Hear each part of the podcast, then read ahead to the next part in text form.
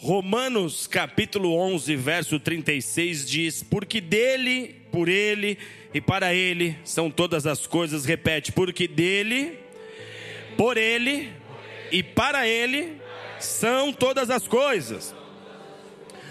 Esse verso, ele fala de uma verdade espiritual, amados, que precisa estar anexada à nossa bagagem na jornada espiritual da fé. Nós somos desafiados por Jesus a percorrer uma estrada.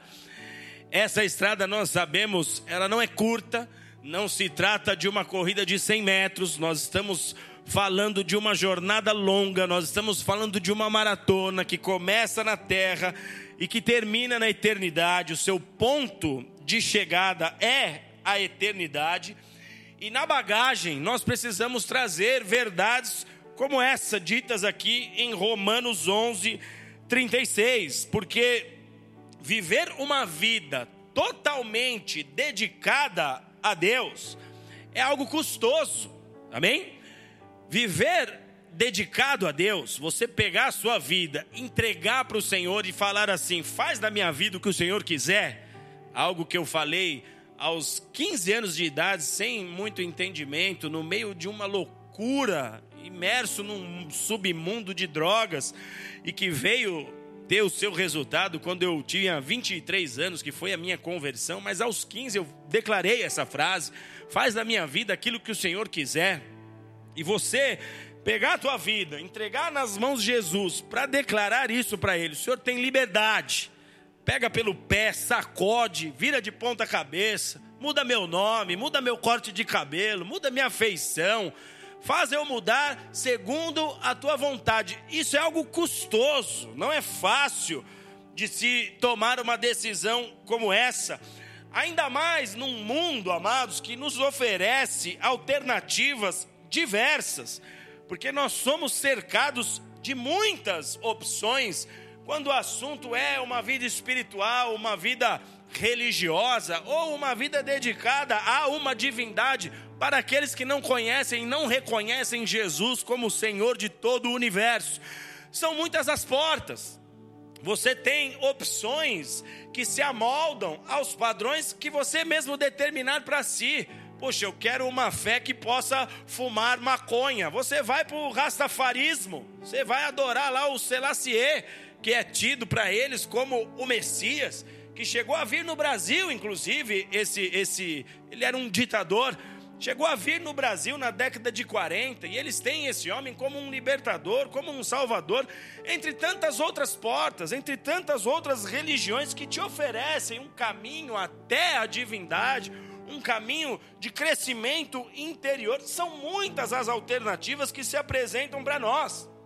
Daí você viver uma vida dedicada a Deus realmente é custoso, porque nós somos seduzidos, amados, diariamente, por diversas e numerosas propostas.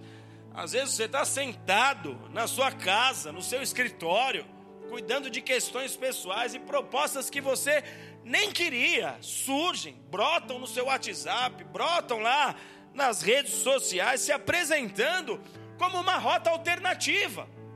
Porque Satanás é astuto e ele sabe que os planos de Deus têm data e hora para se cumprir. Então ele cria um outro calendário. Ele cria uma outra maneira de você receber de Deus, de você receber na sua vida o que você espera e ficar sem aquilo que Deus de fato deseja para sua vida. Então ele te apresenta uma rota alternativa. Só que nós sabemos que os que escolhem pelo atalho, amados, jamais edificarão histórias sólidas. Jesus já nos ensinou que as nossas vidas, elas deveriam ser fundamentadas em um tipo de solo ou outro. Não tem como você tentar edificar em dois solos distintos ao mesmo tempo. Ou é sobre areia ou é sobre a rocha, e o que escolhe por o atalho, o que escolhe pela facilidade, o que escolhe por um caminho mais curto, esse não vai edificar uma história sólida. Se você não caminhar pelo caminho que Jesus propõe, você não tem como colher as promessas que ele oferece. É simples assim. Amém? Você quer o que Deus tem para você? O obedeça. Você quer o que Deus planejou para você? Ande pelo caminho que Ele desenhou para fazer você chegar nessa promessa. Houve o tempo em que o povo de Israel se corrompe espiritualmente a nação estava naufragando. Um homem de Deus chamado Elias resolve trazer Israel para o eixo. E o que ele faz? Ele vê todos os homens de Deus se dobrando a cultos pagãos, adorando deuses estranhos. Ele chama esses homens para o alto de uma montanha para chamar esses homens para um desafio. Eles falam: olha, se o Senhor é Deus, você tem que seguir a Deus. Agora, se Baal é Deus, segue Baal. Não dá para vocês tentarem edificar em dois terrenos distintos.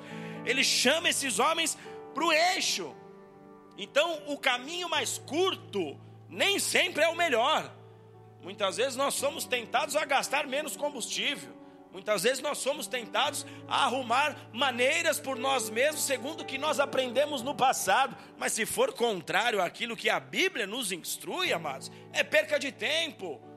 Quando Deus tira o povo do Egito, quando ele tira os hebreus do Egito para levá-los para a terra de Canaã, o Senhor não os levou pelo caminho mais curto. Por quê? O caminho mais curto seria beirando o mar Mediterrâneo, eles chegariam rapidamente à terra de Canaã. Só que nesse caminho, Israel enfrentaria inimigos que eles não estariam preparados para aquele combate. Então o Senhor faz eles darem uma volta, um caminho um pouco mais alongado, tudo visando proteger os seus filhos. O que Deus determinou para mim e para você, a estrada que Deus desenhou para nós, Ele já sabe quais são os riscos daquele caminho, quais são os perigos que nós vamos encontrar e se ali nós estaremos seguros ou não. Ele desenhou para nós. A caminhada é custosa, amém? Há um episódio na Bíblia, conhecido como a passagem do jovem rico, que esse homem chega em Jesus desejando a vida eterna, e o Senhor diz para ele: pega tudo que você tem, pega tudo que é importante para você, pega os seus diplomas, pega o seu currículo, pega o seu conhecimento, pega o seu status, a sua fama, o seu dinheiro, os seus bens Pega tudo isso aí, vende, dá aos pobres e me segue. Ele não foi. Ele não aceitou essa proposta. Ele achou que era muito custoso. Ele falou: Isso é difícil demais. Não dá para eu seguir esse caminho. Não dá para eu andar por essa estrada. Vai e vende tudo. Ele falou: Impossível. Tem coisas importantes para mim aqui. E o Senhor falou para ele: se o que você tem ainda é mais importante do que o reino, então o reino não é para você. Se o que você tem tem muito mais valor do que o que eu estou propondo, então a minha verdade não é para você. Você se coloca como aquele que rejeita o que eu tenho a oferecer. É custoso, amados. Entregar tudo a Jesus é custoso. Pessoas que se entregam verdadeiramente Pessoas que entregam toda a sua vida para Jesus são verdadeiros heróis, porque eles estão vivendo num mundo que é completamente contrário aos valores do reino, eles estão dispostos a permanecer zelando e protegendo pelos ensinamentos de Cristo, num mundo que é totalmente contrário, e ele vai como um lutador, vencendo etapa por etapa, gigante por gigante, é custoso. Caminhar por fé é desafio diário. Você pode olhar o terreno mais plano à sua vista. São terrenos que escondem problemas que você jamais imaginou enfrentar. Olha para o episódio de Ló. A Bíblia diz que Ló era sobrinho de Abraão. Em dado momento há uma desavença entre os pastores de Abraão e os pastores de Ló. O tio propõe, fala: faz o seguinte, filho. Vê aí para que lado você quer ir, eu vou para um lado, você vai para o outro. Se você escolher a direita, eu vou para a esquerda e vice-versa. E Ló é levado pelos seus olhos. A Bíblia diz que ele vê uma campina verde, um lugar maravilhoso aos seus olhos. E esse homem foi parar numa das cidades mais promíscuas do tempo em que ele vivia, Sodoma e Gomorra. Esse homem teve suas filhas praticando pecados terríveis. Ele foi embebedado pelas filhas, praticou incesto com as filhas, uma loucura. Porque os caminhos, os lugares mais planos, mais bonitos aos teus olhos, aos nossos olhos, reservam para nós coisas que nós jamais imaginávamos que seriam possíveis de nós vivermos. A mente humana, ela não consegue decodificar por vias naturais o porquê dos embates que nós encontramos no caminho. É difícil. Quando nós falamos de dor, quando se trata de sofrimento, quando se trata de problema, as coisas não fazem muito sentido para nós, não. Uma vez que nós escolhemos o lado vitorioso da força, como é que eu perco? Uma vez que eu escolhi por Jesus, como é que no outro dia, na semana seguinte, eu perco o emprego? Como é que o mundo desaba sobre a minha cabeça? Eu não estou em Cristo, eu não sou nova criatura, eu não pertenço a Jesus, por que as lutas? A mente humana não consegue desvendar essa questão. Por que, que os bons sofrem? Como é que pode alguém que vive para Deus viver surpresas desagradáveis? Como isso é possível? Eu que me dedico pelo certo, de repente eu tenho que lidar com uma colheita ruim chegando aos meus celeiros. Não faz sentido para a mente humana, mas os sofrimentos do caminho jamais serão entendidos pela mente humana, jamais serão compreendidos. Como assim eu serei perseguido porque eu escolhi Jesus? Como assim o mundo me odiará? Porque Jesus declarou essa verdade. Amém, amados? Toda a perseguição que se vê, toda a bandeira que se levanta no tempo presente contra os chamados conservadores, amados, isso é uma bandeira levantada contra cristãos. Quem é que é conservador neste tempo em que até mesmo dentro das igrejas as pessoas acreditam que dá umas bitocas, tomar uma escolzinha de vez em quando não pega nada? Dentro da igreja as pessoas estão tentando adaptar Jesus ao pecado. Dentro da igreja as pessoas estão tentando pôr o vinho novo em odre velho. Não pegaram a matéria, não pegaram a lição. Quem é que é conservador de fato? Quem é que conserva os princípios da fé? Quem é que conserva as verdades que foram estabelecidas nos céus e que Jesus diz que tudo passa menos a palavra? Quem é conservador de fato é cristão. Quem é conservador de fato é quem olha para a Bíblia como regra e manual de fé. E aí você se questiona: eu serei perseguido por ter escolhido Jesus? Que briga é essa? Que guerra é essa? Onde é que tem origem esse problema? Não há nada na terra, amados, que explique essa realidade para nós. Só que o verdadeiro cristianismo sabe que, conforme está dito em Romanos 8, verso 28, tudo coopera para o bem dos que amam a Deus. O verdadeiro cristão sabe. Então ele não vive de lamento. Então ele não vive de murmuração. Então ele não vive de guerra e de queda de braço com Deus. Ele sabe, ele me garantiu. Se eu o amo, tudo está cooperando para o meu bem. Sendo assim, amado, seja tudo por ele e para Ele, quer dores, quer tristezas, quer vitórias, quer curas, quer perdas, quer derrotas, tudo para Ele, tudo para a glória dEle, tudo para a honra dEle, é tudo para a satisfação dEle, é tudo para que o nome dEle seja conhecido.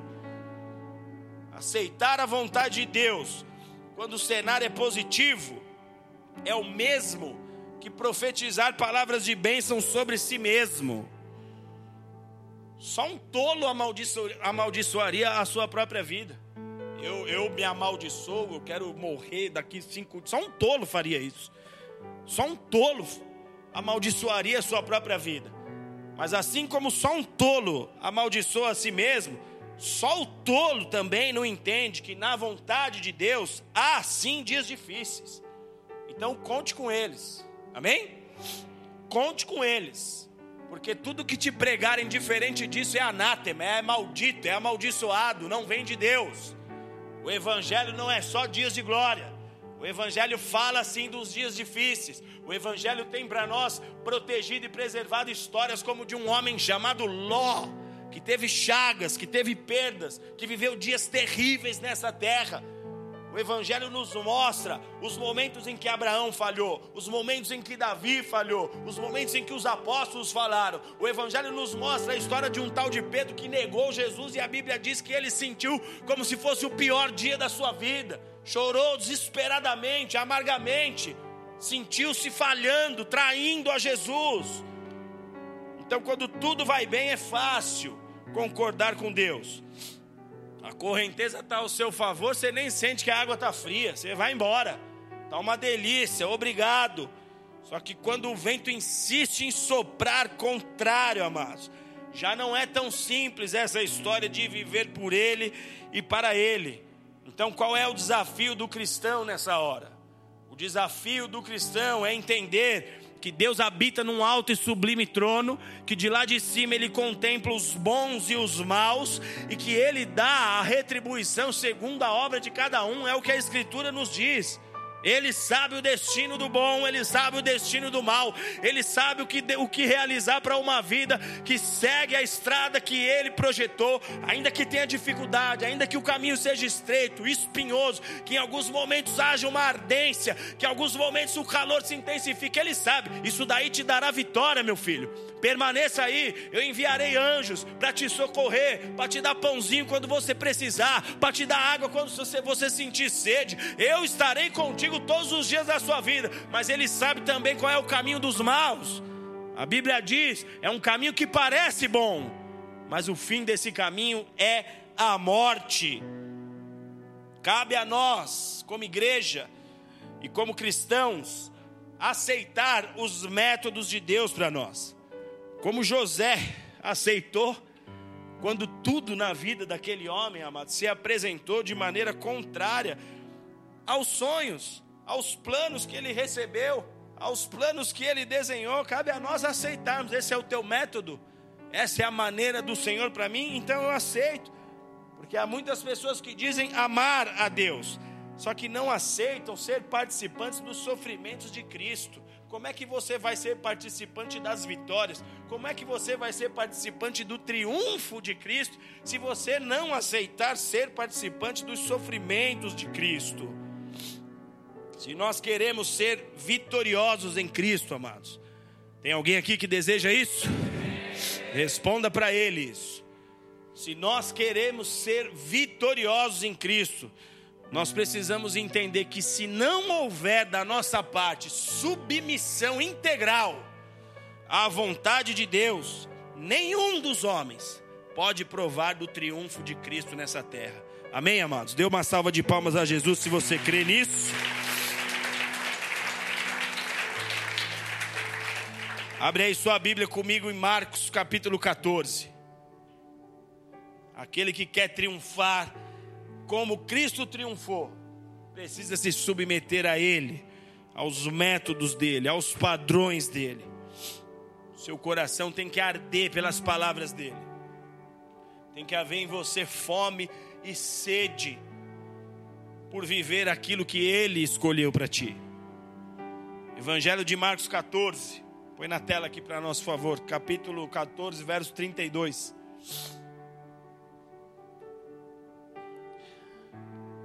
diz o seguinte: Então chegaram a um lugar chamado Getsemane, e disse Jesus aos seus discípulos: Sentai-vos aqui enquanto eu oro. E ele levou consigo a Pedro, Tiago e João, e começou a ter pavor e a angustiar-se. E disse-lhes: A minha alma está triste até a morte, ficai aqui e vigiai. E adiantando-se um pouco, prostrou-se em terra e orava para que, se fosse possível, passasse dele aquela hora. E dizia: Abba, Pai, tudo te é possível, afasta de mim esse cálice, todavia não seja o que eu quero, mas aquilo que tu queres. E voltando, achou-os dormindo e disse a Pedro: Simão, dormes? Não pudesses vigiar uma hora? Vigiai e orai para que não entreis em tentação. O espírito, na verdade, está pronto, mas a carne é fraca. E retirou-se de novo e orou, dizendo as mesmas palavras. E voltando outra vez, achou-os dormindo, porque os seus olhos estavam carregados e não sabiam o que lhe responder. Ao voltar pela terceira vez, disse-lhes: Dormi agora e descansai, basta, é chegada a hora. Eis que o filho do homem está sendo entregue nas mãos dos pecadores levantai-vos, vamos-nos, eis que é chegado aquele que me trai. Até aqui. Esse é um dos textos mais comoventes da Bíblia, porque é um dos episódios, amados, mais dolorosos envolvendo a vida do nosso Senhor Jesus Cristo. Nesse exato momento, Jesus tinha acabado a tão famosa Santa Ceia, ele tinha acabado de realizar a ceia da Páscoa com os seus discípulos, e ele parte em direção ao Monte das Oliveiras, chega nesse jardim, o chamado Jardim do Getsemane, e ali no jardim, Jesus começa a se preparar espiritualmente para aquilo que ele viria a enfrentar. Era o tempo da crucificação de Cristo. Jesus nos ensinou pelas suas próprias ações que ele não dava passos sem se preparar antes. Você se lembra que quando ele sai das águas do batismo, ele é levado ao deserto e ali por 40 dias ele está jejuando, ele está se preparando. O diabo tem a, a, a liberdade dada pelo Pai de tentar a Jesus, porque o ministério dele precisava passar por esse tipo de prova, para que depois ele pudesse então de fato cumprir sua missão. Jesus passa 40 dias se preparando. E nós estamos vendo aqui que ele está no jardim do Getsemane, ali no Monte das Oliveiras, em oração, em gemido, com a sua alma angustiada, se preparando para sua morte. Esse jardim, ele é um dos pontos turísticos mais frequentados ali em Israel, porque era um lugar muito frequentado por Jesus. Então, o judeu, ele não tem muito, ele não dá muito valor ao jardim do Getsemane, porque não representa muita coisa para o judaísmo, mas para o cristão é ponto central. Para o cristão é parada obrigatória. Jesus passava por aqui. Jesus estava todo instante nesse lugar. Então é um lugar muito visitado. Pessoas do mundo inteiro pisam ali naquele terreno, amados, porque a vida de Jesus, ela se desenvolve, ela tem muitos episódios que acontecem aqui nesse jardim, como muitos dos episódios também acontecem lá no norte de Israel, no mar da Galileia. O jardim do Getsemane é um ponto central. Esse lugar, ele era, ele além de ter sido então o palco do sofrimento de Cristo pré-crucificação, ele foi um local diário do cotidiano da vida ministerial de Jesus. O Getsemane, se você esteve aqui no domingo passado no culto e nós falamos de lugar secreto, lugar de oração, lugar onde você se fecha para buscar a Deus, o Getsemane era exatamente esse lugar para Jesus. Todas as vezes que ele queria ter um tempo a sós para buscar o Pai, todas as vezes que ele queria se comunicar com o Senhor, ele ia até esse lugar, ele ia até esse jardim, ele usava esse ambiente para orar, para buscar a presença de Deus. Então aqui era um lugar secreto para Jesus. Quando os principais sacerdotes de Israel querem entregar Jesus para os soldados romanos, eles têm que subornar um dos doze, porque eles não sabiam onde era o lugar secreto. Hoje você não tem esse jardim completo ali com a sua mata original, mas lá nos dias de Jesus era uma mata fechada, escuro, à noite era difícil de você achar. Jesus está ali, está escuro. Eles têm que pagar alguém, que foi Judas no caso, para que Judas falasse onde é que ele fica, onde é que é o lugar que ele costuma ir orar e se esconder ali. E Judas recebe aquelas 30 moedas, entrega, Jesus entrega o local secreto de Jesus, Jesus passava por esse lugar. Esse é um lugar que para nós é muito importante e traz muitos ensinamentos, muitos segredos espirituais aqui. Os escritores dos evangelhos, quando começam a narrar para nós esse episódio, eles contam a tristeza que estava sobre Jesus, a dor, a angústia que estava sobre Jesus naquele momento, porque no Getsemane Jesus foi esmagado emocionalmente. Quem já tomou um revés na vida, quem já teve perdas significativas, quem já tomou um pé na bunda da namorada que amava, do namorado, do noivo, sabe o que é sofrer emocionalmente. Mas nada do que eu e você sofremos emocionalmente nas nossas vidas se compara à carga emocional que estava sobre Jesus nesse período da sua vida. Porque ele mesmo declara aos seus discípulos ali no, no verso 34: A minha alma está profundamente triste até a morte. Era um pavor. A Bíblia tenta relatar para nós o sentimento invisível aos olhos humanos, era um pavor. Jesus estava tomado por medo, Jesus estava tomado por pânico, porque nesse momento, amados, ele está a um passo de cumprir sua missão, ele está na reta final, e ele sabia. Eu e você nunca sabemos quando é a nossa reta final de fato. Ele sabia É chegada a minha hora, os pecadores virão, eu serei entregue nas mãos dos pecadores. Ele está falando isso para os discípulos. Ou seja, Jesus está ali sendo assolado por uma casta de demônios que está investindo tudo o que pode, amados, para tentar fazer Jesus desistir da sua missão. Porque Satanás trabalha assim. Satanás é perito em abortar planos. Então é comum você ver nas escrituras matanças de crianças. Por quê? Porque eram momentos em que determinados líderes surgiriam. Como ele não sabia quem seria esse líder, ele manda matar todas as crianças. Ele entra no coração, na mente de um ditador, de um faraó, de um rei louco, manda matar as crianças. Por quê? Porque esse líder deixará de existir. Então ele tenta matar no início. Se ele não consegue, ele sai perseguindo. São vários episódios que ele vai atrás, que ele está tentando, ele está no encalço, tentando te fazer desistir. Essa luta é diária. É onde nós nos questionamos por que tem que ser assim? Porque é uma luta nas regiões celestiais. Jesus está no, no jardim, sendo visitado por uma casta de demônios que está ali oprimindo o nosso Senhor para tentar fazê-lo desistir de chegar até a cruz. E esse, esse sofrimento que Jesus sente aqui, só seria superado em dor, amados, pela própria crucificação, porque a crucificação foi uma violência contra o corpo de Jesus. Então, o que ele sentiu no corpo, antes ele estava sentindo aqui na sua alma. A angústia era terrível, os demônios estavam o assolando, era uma luta espiritual absurda tão absurda que a Bíblia diz que Jesus chegou a suar sangue. Isso a medicina comprova, já falei aqui em outros cultos sobre esse acontecimento. Ele começa a suar sangue, o sangue começa a sair pelos seus poros, há uma dilatação dos vasos sanguíneos, a, a, a pressão em sua alma é gigantesca. E essa experiência, ela é marcante na vida do Senhor. Esse lugar, ele é marcante na vida do nosso Senhor Jesus. Então, um lugar em que ele gostava de estar continuamente, rotineiramente, é o lugar, amados, onde a sua maior, um dos piores momentos, um dos maiores sofrimentos que ele tem para vivenciar, enquanto teve uma vida na terra, é justamente no lugar que ele gostava de estar, no seu quarto de oração. O gemido de Jesus, o maior gemido foi no quarto de oração. Agora preste atenção aqui. Há uma relação entre a agonia de Jesus e esse jardim, e esse lugar onde essa agonia aconteceu. Porque a palavra Getsemane, ela significa lagar de azeite. O lagar, normalmente, eram aqueles ambientes onde os homens esmagavam as uvas com os pés, e também, no caso aqui, as azeitonas.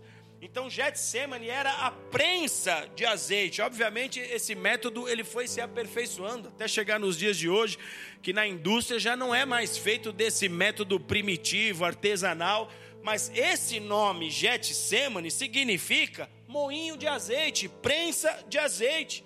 E no lugar ali onde as azeitonas são esmagadas para poder produzir o seu fruto, o seu suco, para poder gerar aquilo que tem no seu interior, Jesus foi esmagado para também gerar o que havia em seu interior, ou seja, Jesus foi esmagado no Getsemane para gerar vida, e ele anunciou isso de maneira antecipada: o meu ministério é esse, trazer vida e vida em abundância.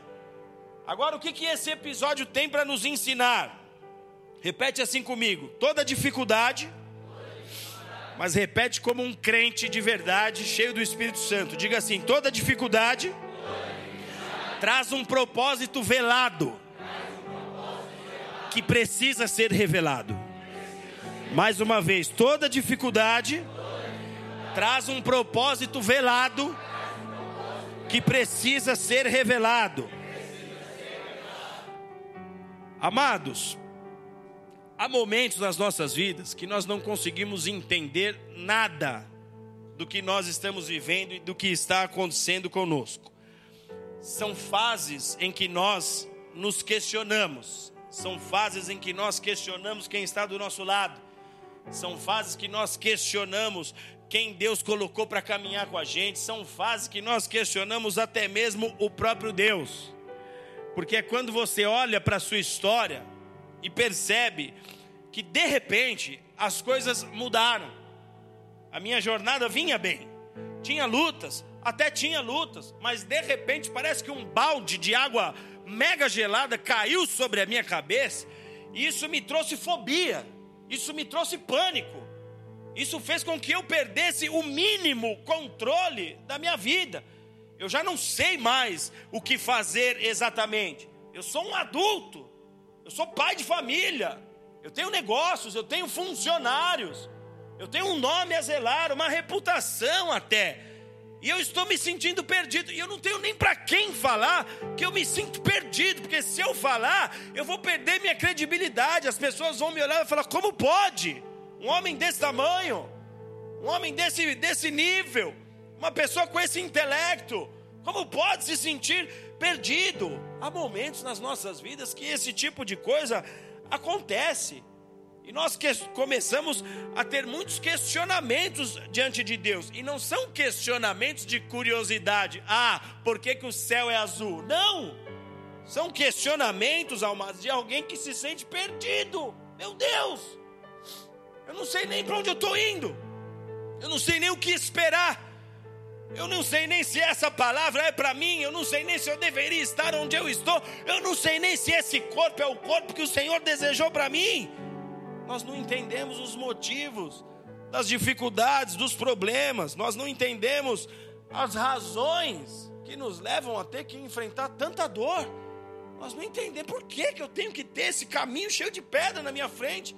Não dá para ter uma, uma mudança aí, Senhor. Só que aí nós vamos olhar para a Bíblia nós vamos começar a perceber que Deus é Senhor de tudo. Você crê nisso? Ele é Senhor de tudo. A Bíblia nos conta a história de uma mulher chamada Rebeca. Ela foi esposa do patriarca Isaac. E ela teve que lidar com 20 anos diante de Deus com uma necessidade que ela era uma mulher estéreo, ela não podia gerar. Em seus dias, ser estéreo significava ser uma mulher amaldiçoada por Deus. Era como se Deus não abençoasse ela, era como se Deus não derramasse nenhum favor sobre aquela mulher. E ela investe em oração. Não são dois dias, nem dois meses, nem dois anos. 20 anos de oração, 20 anos de lágrimas, 20 anos de clamor no altar do Senhor, até que ela alcança a promessa dela. A Bíblia diz que ela engravidou do seu esposo, ela engravidou de Isaac, e em determinado momento, estando grávida, ela começa a ter um problema na gestação. Então você imagine uma mulher que era estéreo, que não podia gerar, ela começa a orar, ela passa 20 anos buscando a face do Senhor para ver uma resposta. Quando Deus permite que ela engravide, ela começa a ver a gestação correndo riscos e ela podendo perder o filho que estava no ventre. E aí a Bíblia diz que ela questiona, como eu e você muitas vezes questionamos sem entender por que, que depois que eu me converti, por que, que depois que eu fiz alianças com Deus, por que, que depois eu dei, que eu dei determinados passos de fé, eu vi certas coisas balançarem na minha vida. Puxa Deus, eu, eu tenho entregado a minha vida, eu, eu tenho isso aí de ser custoso, eu sei o que é, estou me entregando. Mas eu não esperava ter esse abalo, eu não esperava ter esse racha, eu não esperava sofrer essa traição, eu não esperava sofrer essa perda. Essa mulher está se sentindo assim. Como é que pode? O que está acontecendo comigo? Ela vai orar e ela fala exatamente isso. Gênesis 25, 22. Deus, por que, que isso está acontecendo comigo? Então ela queria entender o porquê que ela estava correndo riscos ali em sua gravidez. E este é um tipo de questionamento, amado, que diz: Deus, não era para ser assim. Minha vida não tinha que estar tá passando por essas coisas. Eu deveria, a essa altura do campeonato, estar resolvido profissionalmente. Mas às vezes eu chego em casa e tem faltado coisas básicas. Não era para ser assim. É o tipo de questionamento que nos faz olhar para Deus e falar: não era para eu estar tá vivendo assim. Eu, eu falei para ele ir embora de casa, pai, mas era só para dar um susto. Era só para ver se ele acordava, mas ele fez as malas, foi e disse que nunca mais volta. Deus, não era para ser assim. Era para eu estar casado com a mulher dos meus sonhos. Era para eu já ter a minha casa, meu apartamento. Era para eu já ter conseguido reatar minha relação com os meus filhos. Já era para eu ter conseguido me libertar dessas coisas que me aprisionam desde a minha adolescência. Não era para ser assim. Era para eu estar firme. Era para eu estar dando frutos. Eu estava na tua casa até ontem te adorando. Num deslize, numa distração, me desviei, estou atolado no pecado, estou vivendo as consequências do pecado. Não era para ser assim, Deus.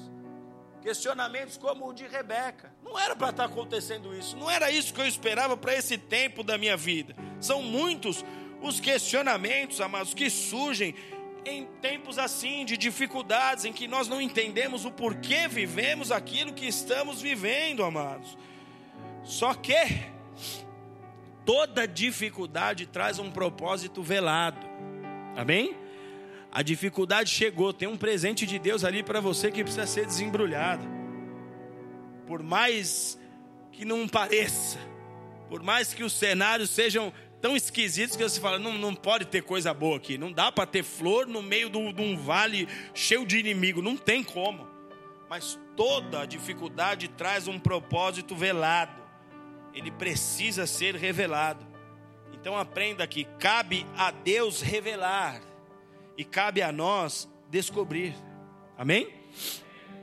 Deus tem interesse em revelar o que essa fase que você vive tem para te ensinar, mas cabe a você querer descobrir, porque tem muita gente que fala: Eu não estou aqui para viver isso.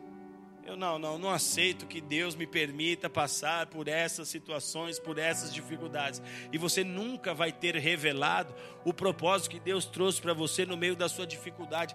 Quando Rebeca orou, Deus falou com ela. Quando Rebeca buscou entender o problema no ventre, Deus falou: Filha, tem duas nações sendo formadas aí dentro de você. Era aqueles dois irmãos que estavam nascendo, Esaú e Jacó. Ela soube que a sua gravidez geraria gêmeos a partir de um momento de dificuldade. Na minha conversão, ela foi revelada através da minha dor. Talvez a sua conversão foi revelada através da sua dor, só que essa dor, ela veio de Deus para a sua vida para te fazer buscar a face dele. E porque você o buscou, ele se revelou. Então, à medida que a dor surgiu, eu o busquei. À medida que a dor surgiu, Rebeca está buscando. O que, que acontece comigo? Por que, que eu estou vivendo isso daqui? O que o Senhor tem para me dizer em meio a essa contrariedade? E aí o Senhor tem prazer em revelar, porque Ele trouxe algo ali que precisa ser revelado. 1 Pedro 4, verso 12 diz: Amados, não vos assusteis com a provação que surge entre vós, como um fogo ardente, com o objetivo de provar a sua fé não entenda isso como se algo estranho estivesse acontecendo, mas se alegre por serem participantes dos sofrimentos de Cristo, para que também vocês se alegrem na revelação da sua glória. Então, quando eu aceito o sofrimento, eu sei, Jesus, que um dia você sofreu pela humanidade, eu sei que um dia o Senhor aceitou sofrer pela minha vida, eu também aceito o sofrimento que o Senhor colocou na minha estrada, e a Bíblia diz que se eu aceito isso, haverá um momento que Ele vai me fazer entender o porquê de tudo isso. Tem um propósito aí, tem um objetivo por trás dessa dor. Tem algo que Deus quer realizar na sua vida através desse processo. Então cabe a Deus revelar, mas cabe a nós buscar. Será que você tem buscado ou parado no campo do questionamento? Será que você tem dito, Deus, fala comigo e me ensina o que o Senhor tem para me ensinar? Ou você vai viver de ciclo que não sai da mesma estação, o mundo gira e você está na mesma lição, está na mesma situação há anos, não sai desse ponto há anos. Dificuldade revela identidade, amados. Tudo o que nós passamos nessa vida traz um propósito. O que, nós precisamos entender é que a dificuldade ela revela a nossa identidade. Quando os dias são difíceis, você se reconhece. Quando os dias são dolorosos, você vai poder olhar para você mesmo diante do espelho e saber quem você é. Provérbios 24, 10 diz: Se te mostras fraco no dia da angústia, pequena é a tua força. E quanta gente está olhando e falando: Meu Deus, eu não tenho força para nada. Porque a angústia vem, eu não sei reagir. A angústia vem, eu fico trêmulo. A angústia vem, eu não, não tenho palavras, eu não sei orar, eu não sei me mover, eu não tenho força nem para te buscar se te mostra fraco no dia da angústia, pequena é a tua força. A dificuldade revela identidade, amados. Só que também, se você se vê desajustado, é onde Deus quer falar com você para te levar à sua verdadeira identidade. Presta atenção que o apóstolo Paulo diz aqui em Romanos capítulo 5. Presta atenção nisso aqui. Romanos 5, verso 3 diz assim: A prova produz perseverança, a perseverança produz experiência, a experiência produz esperança, e a esperança não traz confusão. Vou repetir aqui.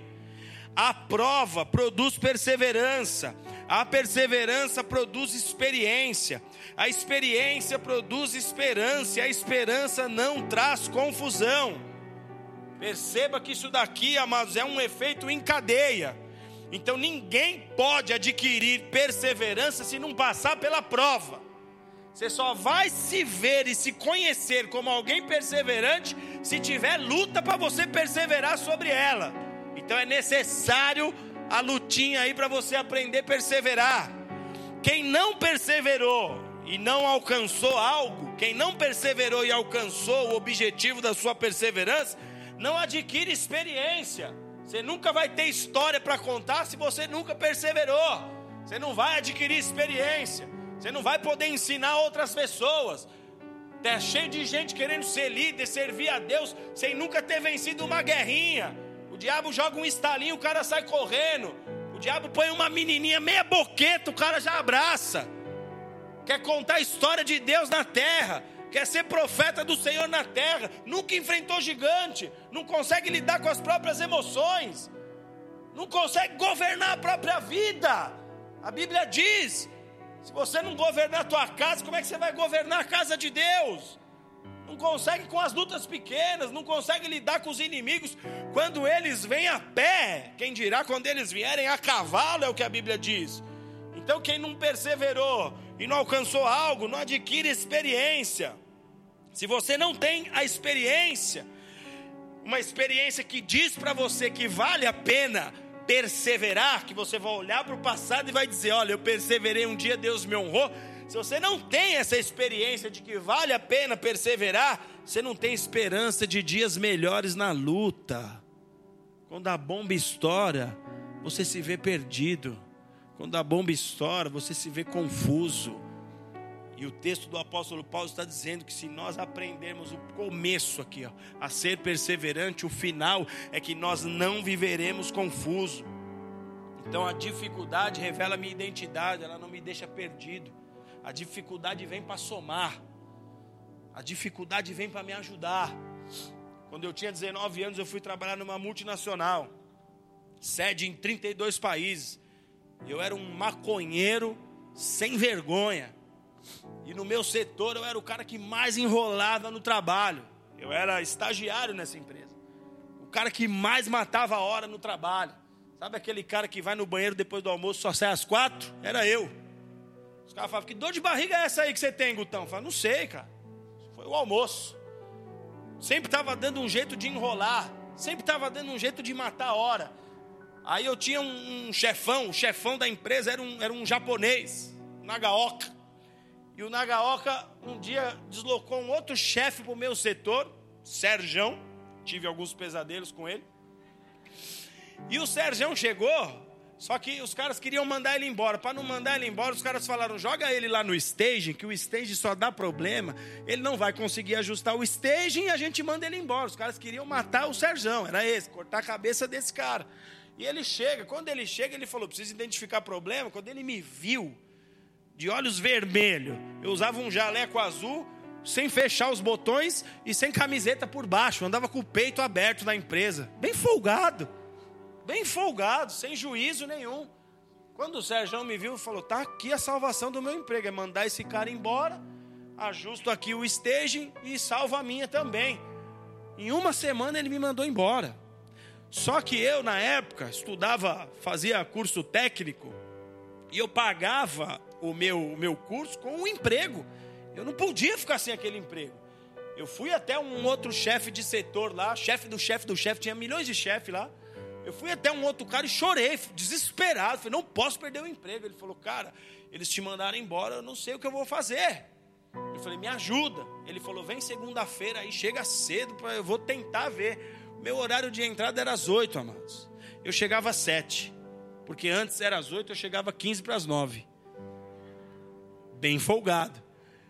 Depois dessa situação, eu chegava às 7. Quando o Sérgio chegava, eu já estava lá. Bom dia, Sérgio. Ele me olhava. Era assim, pastor. No outro dia eu estava lá. Bom dia, Sérgio. Ele falava, cara, você está dormindo aqui na empresa? Eu falo, não, cara, preciso desse emprego. Você não sabe o quanto. E ele que tinha me mandado embora. E aí ele falava, tá, você tem isso, isso, isso para fazer. Eu ia, fazia, os caras puxavam assunto, eu não falava com ninguém mais na empresa, no meu setor. Virei o mudo da, da empresa. Terminava o serviço e voltava lá, o que mais que tem para fazer, Sérgio? Aí ele vai lá, faz isso. Aí eu ia, o que mais que tem para fazer? Até a hora que ele falava, não tem nada, cara. Você vai ter que sentar, põe um computador aí, põe um jogo aí e faz de conta que você está trabalhando, não deixa ninguém te ver na câmera ali e fica assim. E aí a gente virou cúmplice eu e o Sérgio ficamos amigos. Só que esse cara foi um benefício de Deus na minha vida. Porque eu fui efetivado naquela empresa. Comecei a ganhar bem, comecei a viajar o Brasil inteiro. E sabe quem me indicou para o andar de cima? O Sérgio. Então tem coisas que Deus faz para nos promover e muitas vezes nos parece assombroso. Muitas vezes nos parece difícil demais, mas Deus está usando aquelas questões para revelar nossa identidade é na luta, é na dificuldade, é na hora que arrocha, é na hora que aperta, que a tua identidade é revelada. Quando eu tive meu problema com a pastora lá atrás, há 20 anos atrás, eu tive que olhar para mim mesmo e falar: quem você quer ser na vida, rapaz? Um menino que não tem juízo, que não cuida do filho que está aí nascendo que não assume as responsabilidades do lar, você quer crescer, ficar marmanjo, parecendo adolescente, tendo 50, 60 anos com mentalidade de 15, ou você quer crescer na vida? Poxa, Deus, eu quero crescer, né? É a primeira resposta que você dá, não é isso? Então toma aqui uma dificuldade, toma aqui um abacaxi para descascar. Vá aprender a cortar a batata no porão, rapaz. Porque senão você nunca vai amadurecer. Se Deus não puder ser o pai que muitas vezes os nossos pais não são para nós, você não chega onde Deus quebra a tua história. Então, se eu persevero, a dificuldade ela, ela tem esse papel de me levar ao encontro da minha identidade. Se eu persevero na prova, eu adquiro experiência. E porque eu me torno experiente, agora eu tenho esperança. E porque eu tenho esperança, eu não, tô, não, não fico mais confuso. Eu sei quem eu sou, eu sei para onde eu estou indo, e mais, eu sei quem está me guiando, eu sei quem está me levando. Tiago capítulo 1, versos 2 a 4 diz: Tende por motivo de alegria o passardes pela prova, porque a prova da vossa fé desenvolve a perseverança. E olha o que o texto continua. E a perseverança tenha a sua obra perfeita, para que você seja perfeito, completo, não faltando coisa alguma. Então, olha o que a prova faz com você. Olha o que a dificuldade tem poder de fazer sobre a sua vida. Olha o que um cenário adverso tem poder de fazer com a tua história. Extrair a tua melhor versão. Te fazer olhar e falar assim, cara, eu estou muito longe de ser o que eu preciso, cara. Eu ainda estou muito menino. Eu ainda estou muito mal acostumado eu ainda estou brincando com as coisas de Deus, não, não tenho sido sério, não tenho tratado as coisas santas com o devido valor. A dificuldade está te jogando de frente para o espelho para você olhar e se assumir. Você precisa se assumir. Essa é a minha identidade é hoje. De um banana que não consegue enfrentar as minhas guerras, mas se eu me posicionar como Deus espera de mim, a minha verdadeira identidade, ela será revelada, porque a dificuldade traz um propósito velado e Deus está falando: eu vou revelar quem você é, mas segura essa bomba aí, enfrenta esse leão aí, vive essa guerra aí, para de fugir dos confrontos emocionais que a vida te propõe, para de fugir das pessoas. Acerte as suas relações, para de ficar empurrando para o ano que vem, que vem, que vem, porque Jesus está voltando e ano que vem você nem sabe se tem. Para de empurrar, toma posição nessa vida. O Senhor permite essa guerra para te fazer crescer, para revelar sua identidade. Eu já preguei aqui em outra oportunidade sobre a prensa de azeite. Já falei sobre os detalhes propriamente da prensa, mas eu não vou falar desses detalhes porque eu não quero mergulhar nos sofrimentos de Cristo. O que eu quero aqui falar e, e passar mais uns 10, 15 minutinhos falando aqui é sobre a submissão de Jesus, porque aqui está o segredo da tua vitória. Aqui está o segredo do teu avançar, do teu crescimento como homem, como mulher de Deus. A submissão do nosso Senhor Jesus Cristo, que lá no texto de Marcos que a gente leu, no verso 36, diz assim: em meio aos seus sofrimentos, Jesus, então lembra aí, volta a tua mente para o cenário lá, não desconecta do, do, do episódio. Jesus está lá no Getsemane, angústia, os demônios estão em cima dele falando: desiste, você não vai chegar lá, você não vai dar conta, você não vai cumprir. Por mais que você chegou até aqui, é reta final, nós estamos aqui para te fazer desistir. Pede para sair. Então Jesus está nessa realidade. Marcos 14, 36. Em meio aos seus sofrimentos, Jesus disse: Pai, todas as coisas te são possíveis. Afasta de mim esse cálice. Porém, não seja o que eu quero, e sim o que tu queres. Eu estou sofrendo, é duro demais para um corpo humano. Se possível, afasta de mim esse cálice, mas não é a minha vontade que tem que prevalecer. E é aqui que nós precisamos aprender o segredo da noite aqui. Tem que prevalecer a tua vontade, Senhor. Jesus se submeteu à missão que ele recebeu do Pai. Eu não quero outra missão que eu venha escolher aqui nesse momento. Ah, porque eu mudei de cidade, eu estou afim de uma nova missão. Ah, mudei de emprego, estou afim de uma nova missão. Às vezes você muda de, de, de, identidade humanamente falando. Você faz igual o Formiga que cresceu no axé, depois virou do rock, ele era do Rebolation lá, aí depois achou que era gangster. Essas coisas acontecem. Você muda de identidades nesta terra aqui. Só que existe uma identidade que foi gerada no céu para você. E Jesus aqui ele se submete a essa realidade, a missão que ele recebe do Pai. Então a submissão é o que legitima o seu ministério, é o que legitima a sua missão. Presta atenção aqui, a submissão de Jesus legitimou a missão dele. Filipenses capítulo 2 diz que Jesus ele foi colocado e alçado à destra de Deus, ao posto de ficar à destra de Deus Pai. A destra de um grande líder é o lugar reservado às maiores autoridades por causa da sua submissão. Vamos voltar lá na história de José. José, por causa da sua submissão ao, ao Potifar, servo de Faraó, que comprou ele, pela sua submissão no, no, no, cárcere, pela sua submissão ao Faraó, ele foi elevado à destra de Faraó. Ele foi colocado como o homem mais importante ali no reino do Egito, ele só ficava abaixo de Faraó. Jesus ele foi alçado ao posto de ficar à destra de Deus Pai pela submissão que ele teve à missão que o Pai o deu. Ele se coloca debaixo dessa missão. Filipenses 2, verso 6 nos diz: sendo em forma de Deus, Jesus, porque ele é o próprio Deus encarnado. Sendo em forma de Deus, não teve por usurpação ser igual a Deus. Não saiu dando carteirada de Deus na terra. Que às vezes você vê o cara se torna chefe de setor na empresa, despreza os caras que corria com ele até uma semana atrás. Sobe o salto, coração fica inchado de orgulho, recebe um posto dentro da igreja, fora, Deus levanta ele como líder, aí ele começa a achar que ele é alguma coisa. Lembre, você é pó dessa terra. Você se tornou alma vivente porque o Senhor soprou sobre as suas narinas o seu espírito. Você é só é alguma coisa por causa dele e por meio dele. Para ele sejam todas as coisas.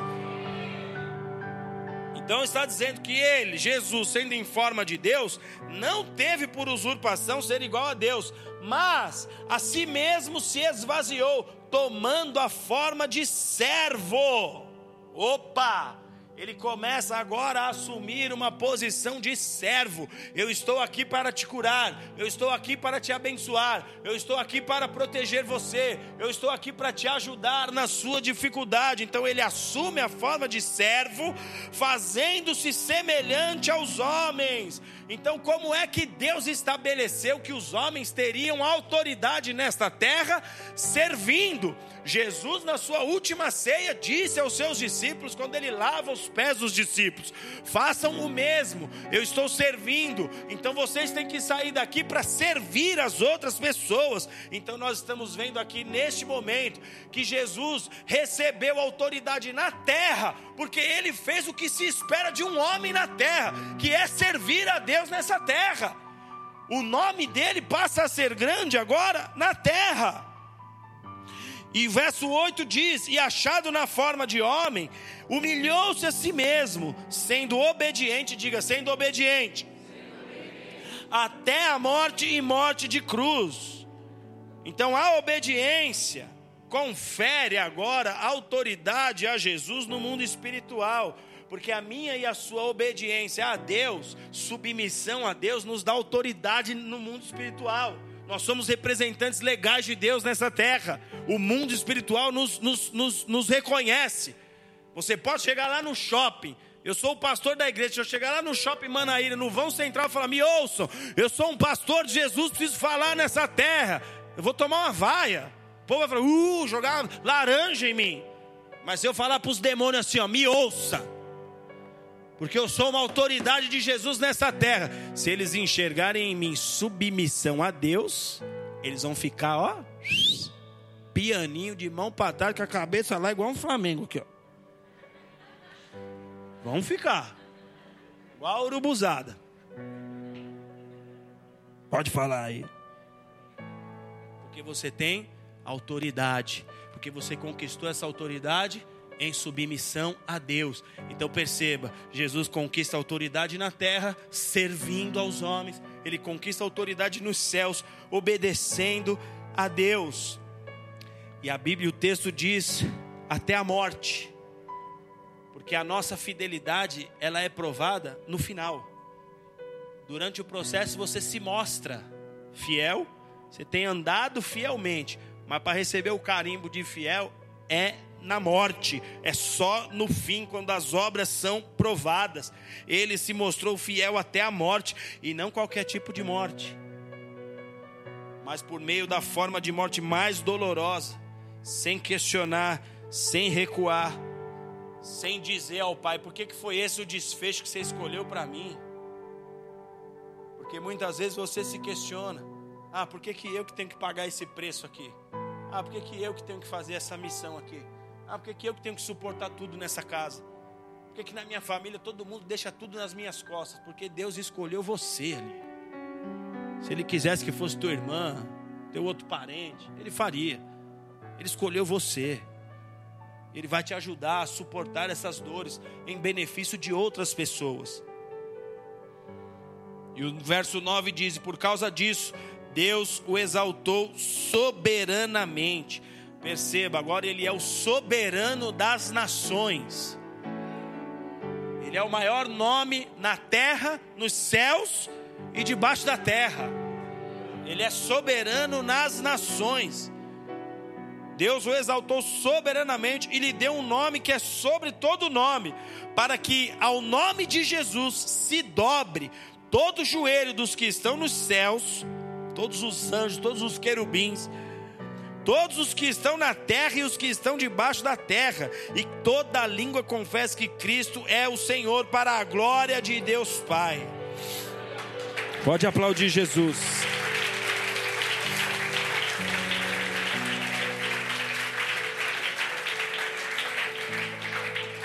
Fala para o circunciso aí prestar atenção na pregação. Ele achou que era o fim do culto já. Então perceba que Jesus foi submisso ao plano do Pai, amém? Ficou claro aqui?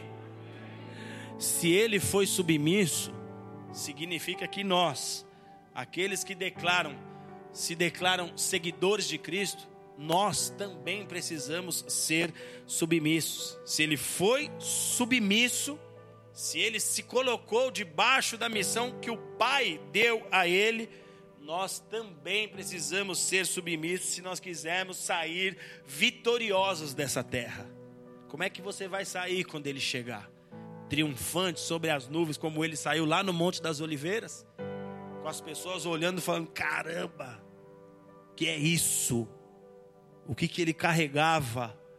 Que marca é essa que ele tinha?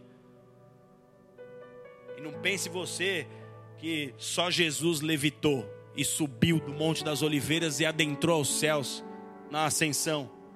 Se você for lá no Haiti, os sacerdotes voodoo também levitam.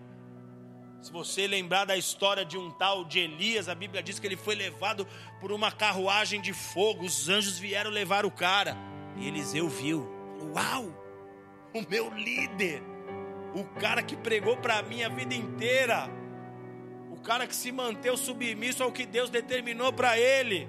Como é que você vai sair dessa terra? Triunfante, igual Jesus saiu triunfante.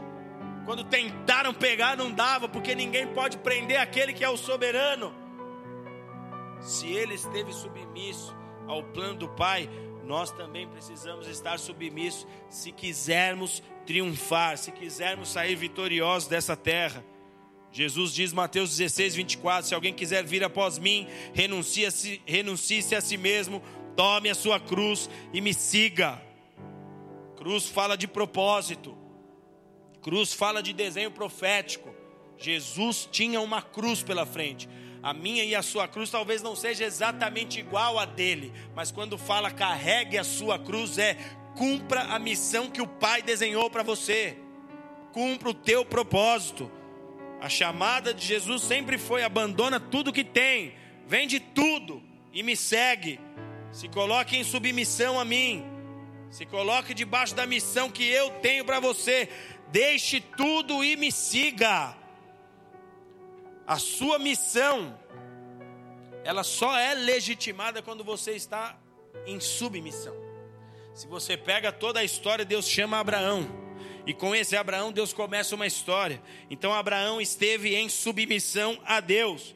Depois Isaac, filho de Abraão, esteve em submissão a Abraão. Aí você pega Jacó, este esteve em submissão a Isaac.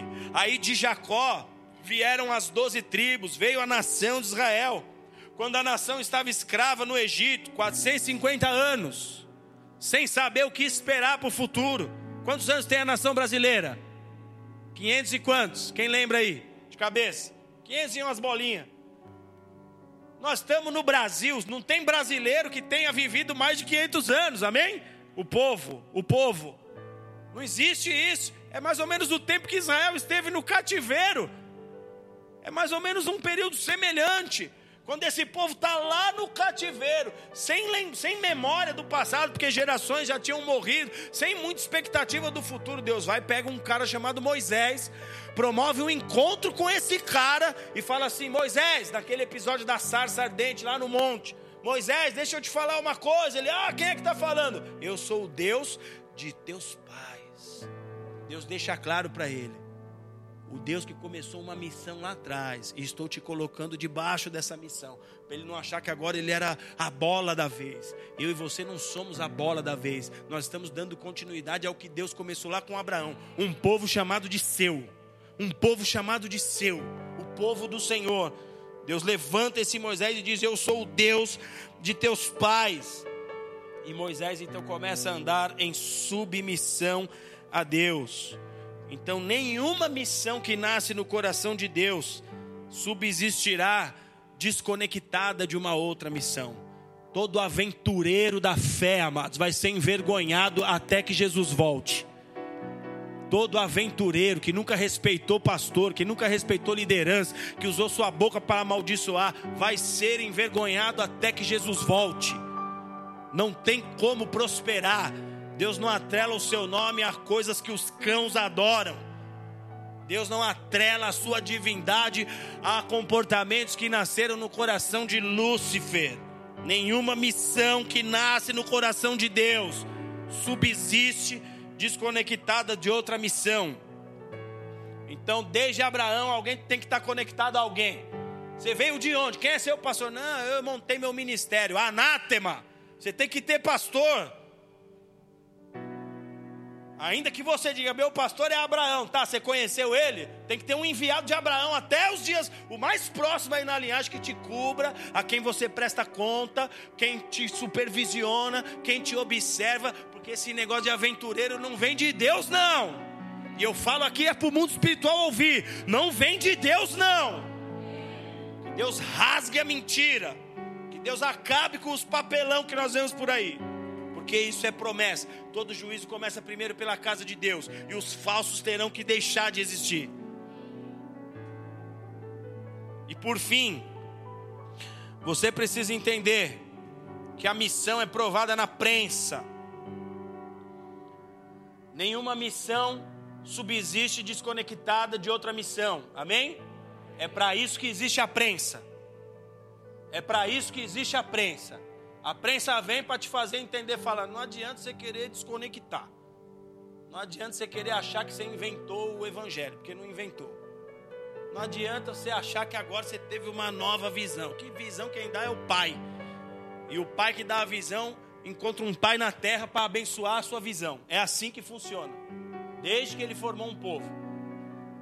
Então, para que missões aleatórias não, não, não passem existe a prensa. É para isso que existe a prensa. Ou você vai gerar óleo, ou você vai ser uma azeitona verde dura que não produz nada.